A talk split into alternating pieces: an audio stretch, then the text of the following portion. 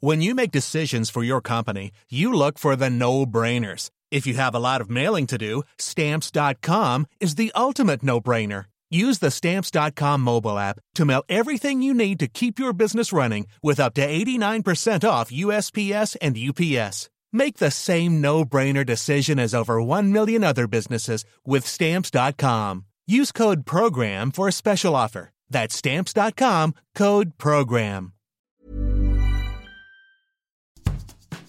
Bonjour et bienvenue dans Podcasting, le podcast quotidien d'actualité du Grand Sud-Ouest. Chaque jour, suivez-nous à la découverte de l'information régionale avec les journalistes des médias indépendants qui sont nos partenaires. Je m'appelle Jean Berthelot de Lagleté.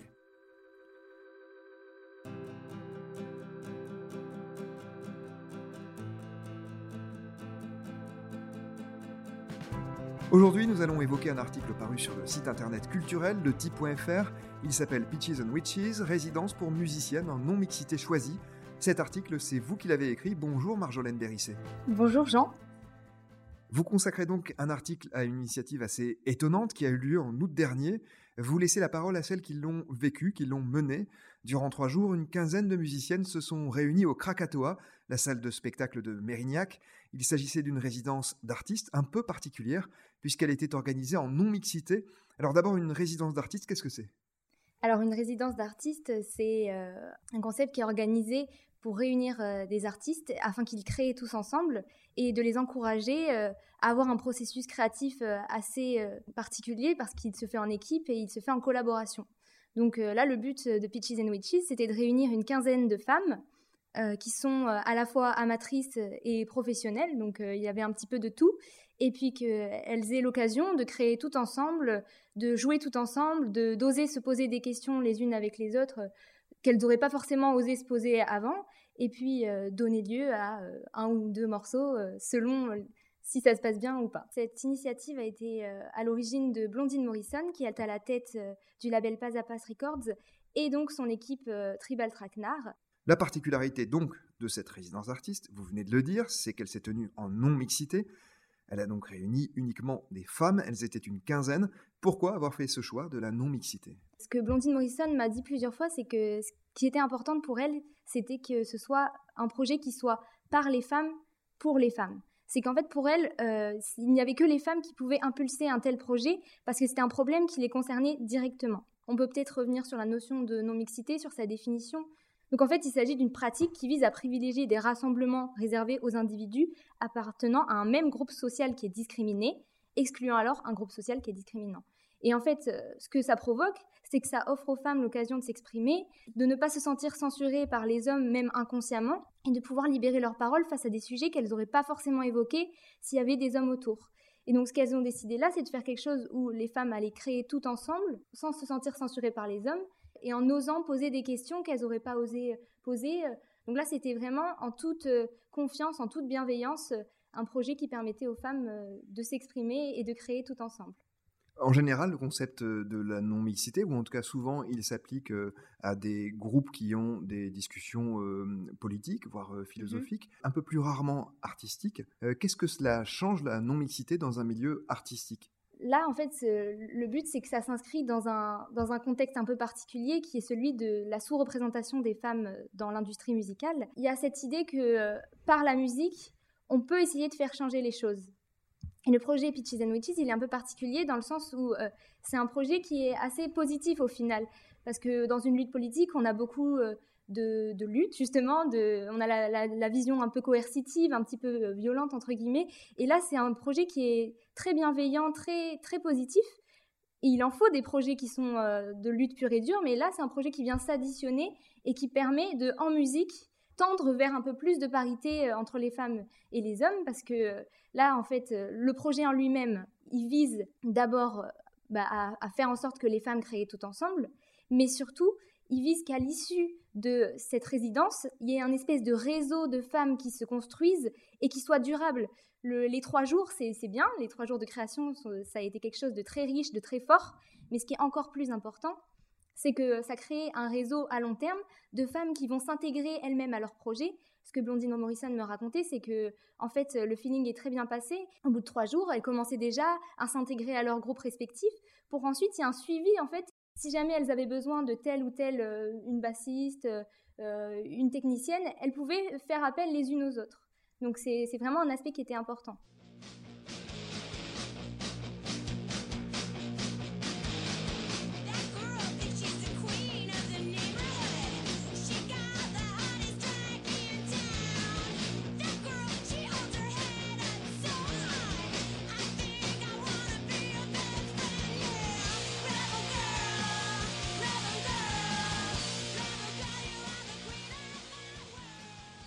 On va revenir tout de suite justement sur ce que vous évoquez. Cette résidence en non-mixité s'inscrit dans un contexte très global. Depuis le mouvement MeToo, la parole se libère sur les comportements sexistes et le harcèlement sexuel, et plus globalement sur les inégalités entre les femmes et les hommes. Dans le milieu de la musique, les révélations récentes autour de Romeo Elvis ou de Moa Lasquale tendent à prouver que là aussi, on commence à en parler, car le milieu musical n'est absolument pas épargné. Les femmes y sont aussi, par exemple, largement sous-représentées. Vous avez des chiffres là-dessus Il y a un panel de chiffres assez incroyable qui date de plein de, périodes. Moi, j'en ai sélectionné deux ou trois. Donc, euh, on a une étude de l'IRMA en 2019 sur environ 1200 entreprises dans l'industrie de la musique qui affirme qu'en fait, sur ces 1200 entreprises, environ 34% des femmes étaient artistes, seulement 34%, et 25% techniciennes. Et on a aussi sur une étude du Haut Conseil d'égalité entre les femmes et les hommes, sur neuf festivals de musique actuelle et variété en 2015-2016, seulement 19% des artistes programmés étaient des femmes. Donc on a des milliards de chiffres qui témoignent d'une vraiment d'une sous-représentation des femmes dans le domaine de la musique et qui est en fait euh, générée par plein de facteurs. Si on demande à quelqu'un euh, euh, au hasard, un homme, pourquoi est-ce que les femmes sont sous-représentées dans la musique, il va nous, nous affirmer que c'est faute de talent. Mais c'est vraiment pas du tout ces raisons-là, en fait. Il y en a plein. C'est vraiment euh, un problème auquel il y a plein de solutions, dont Pitches and Witches, qui s'inscrit dans ce, dans ce contexte-là. Mais euh, en fait, il n'y a pas du tout euh, cette raison réductrice de elles n'ont pas de talent. Bien sûr, justement, vous voulez en évoquer peut-être quelques-unes de ces raisons qui sont mises en avant euh, par ces femmes et notamment par celles qui ont organisé cette résidence? Alors, Blondine Morrison me parlait euh, du fait que dès l'enfance, en fait, euh, il y a une éducation qui encourage les femmes à suivre des carrières qui sont assez stables et euh, pas vraiment dans des domaines alternatifs tels que la musique, qui est un domaine voilà où on, a des exemples de carrières qui sont un peu semées d'embûches. On encourage les femmes à, suivre des carrières qui sont très stables et donc elles n'ont pas forcément les informations qui sont liées euh, au domaine de la musique, avec notamment des métiers, les études à faire, etc. Et en fait, euh, en parallèle à ça, on a aussi un manque d'identification et de modèle. Le, projet Pitching and Witches, il soulève ça aussi parce que le vendredi 28 août, une rencontre entre professionnels et euh, les femmes qui avaient participé à la résidence a eu lieu. En fait, c'était aussi pour montrer qu'il euh, y a des femmes qui ont réussi, il y a des femmes qui ont de l'expérience dans le domaine musical et que ça peut constituer des modèles pour les, les futures générations. En fait, c'est très important d'avoir un modèle pour se dire, OK, cette personne a fait ça, moi aussi je peux le faire. Donc déjà, il y a ces, raisons-là un peu d'éducation et, d'identification. Mais on a aussi le fait que euh, les postes à haute responsabilité sont majoritairement tenus par des hommes. Selon l'organisme Paytanot, en 2019, sur 89 SMAC, seulement 13,43% étaient dirigés par des femmes. Et les SMAC, vous pouvez nous rappeler ce que c'est? C'est des scènes de musique actuelles. Donc, euh, en fait, c'est un chiffre qui est assez significatif parce que c'est très peu, quoi. On a plusieurs témoignages de femmes qui disent que quand elles impulsent un projet euh, et qu'elles présentent ce projet à un homme artiste avec euh, un homme qui a une position un peu moins responsabilisante qu'elle, souvent l'homme qui est en face d'elle va s'adresser plutôt à la personne qui est masculine à côté d'elle. Donc, c'est quelque chose qui est hyper récurrent et qui. C'est un petit peu un manque de respect. Donc, il y a aussi ce facteur-là qui fait que les femmes ont un peu moins envie de, s'engager dans un domaine où elles ne seront pas forcément respectées. Pour revenir au sexisme dont vous parliez, il y a aussi euh, cette dimension agression sexuelle, sexisme, qui fait qu'on n'a pas envie de s'engager dans un milieu de, la nuit, où on a beaucoup de témoignages qui sont sortis par rapport à ça. Et, c'est vrai que ça peut être un peu réfrénant. Et le but, c'est de libérer la parole pour que euh, ces comportements soient punis et que aussi bah, les femmes s'entraident et, elles osent euh, s'engager dans le domaine de la musique.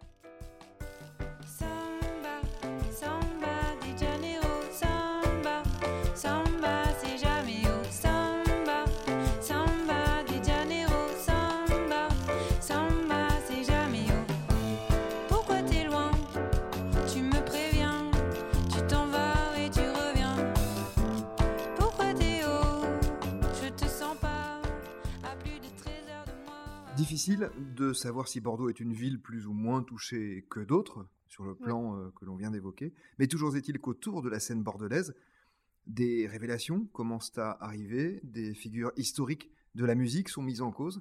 Peut-on imaginer demain une libération de la parole des femmes de ce milieu au plan local, selon vous?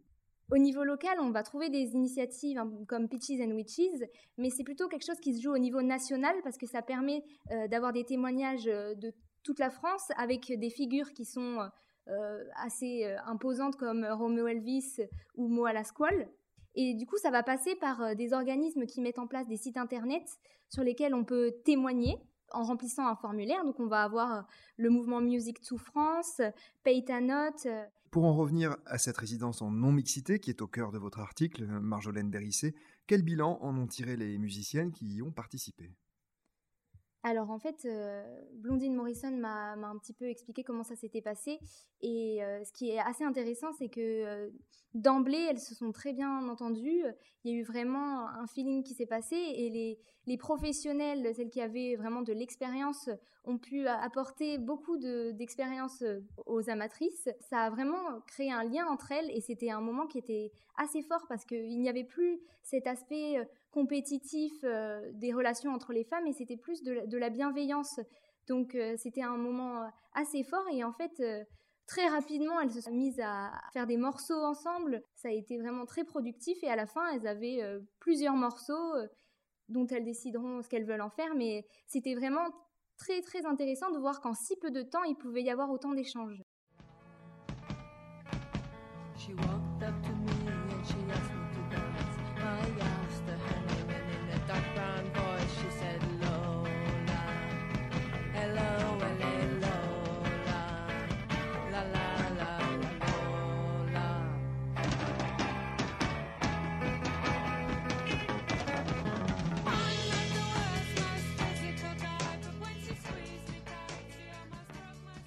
Quelles suites vont être données à cette euh, résidence en non-mixité? Est-ce qu'il va y en avoir d'autres? Est-ce que d'autres projets vont émerger?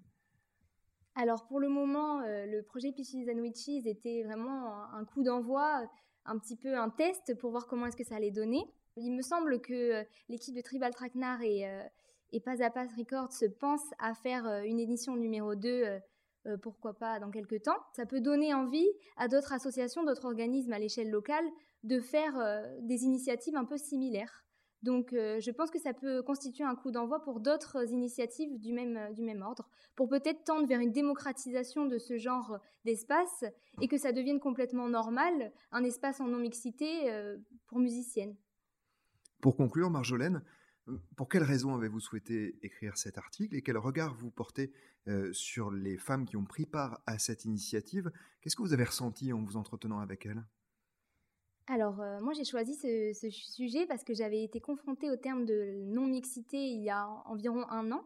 J'étais à un événement et durant lequel une association féministe a pris la parole pour, euh, pour présenter euh, une marche qui allait avoir lieu la semaine d'après en non-mixité choisie pour lutter contre les, discriminations sexistes. Et, et moi, je n'avais jamais entendu ce terme-là, donc je me suis un peu renseignée, je me suis dit que j'allais me faire mon avis là-dessus. Et puis un an après, on me propose d'écrire un article sur euh, Pitches and Witches, euh, résidence pour musiciennes en non-mixité choisie. Et ce terme-là m'a interpellée de nouveau et je me suis dit que ça pouvait être intéressant de se documenter, surtout dans le contexte de l'industrie musicale euh, et de la place qu'occupent les femmes au sein de cette industrie. Et donc ça m'a paru hyper important pour moi de parler de ça et aussi de pouvoir peut-être donner un peu de visibilité à des projets tels que ceux-là et aussi de peut-être donner envie à des associations, des organismes de, elles aussi, euh, mettre en place des projets tels que ceux-ci. Merci beaucoup, Marjolaine Bérissé, de nous avoir accompagnés dans cet épisode. Je rappelle le titre de votre article paru sur letype.fr, Pitches and Witches, résidence pour musiciennes en non-mixité choisie. C'est la fin de cet épisode de podcasting. Merci à Anne-Charlotte Delange, Mathilde Deleuil et Marion Ruot qui m'ont aidé à préparer cet épisode, ainsi qu'à Gabriel Taïeb qui l'a réalisé. Podcasting, c'est le podcast quotidien d'actualité du Grand Sud-Ouest. Retrouvez-nous chaque jour à 16h30 sur notre site et sur nos réseaux sociaux, ainsi que sur ceux des médias indépendants de la région qui sont nos partenaires. Retrouvez-nous aussi sur toutes les plateformes d'écoute, dont Deezer, Apple Podcasts ou Spotify. Podcasting, c'est l'actu dans la poche.